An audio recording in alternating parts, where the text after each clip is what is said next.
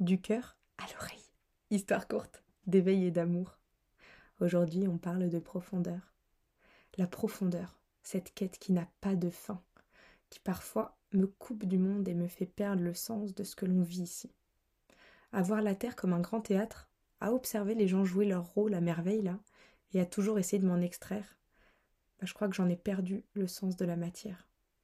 Cette capacité à m'élever, à prendre du recul aujourd'hui, eh ben, ça me déconnecte de la réalité humaine.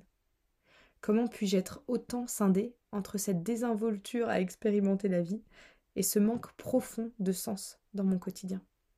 Pourquoi suis-je incapable de m'arrêter à la façade?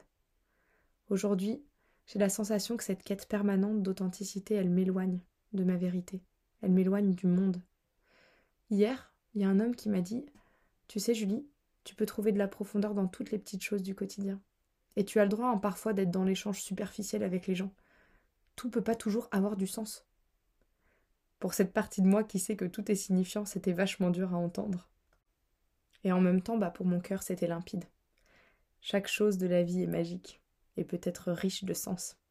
Il suffit juste de descendre un peu le zoom et de rester dans son personnage. Parce qu'il n'y a qu'ici qu'on peut trouver l'équilibre, l'harmonie entre le sens profond qu'on veut donner aux choses et les jeux légers de nos personnages respectifs. Je nous souhaite à tous de trouver cet équilibre.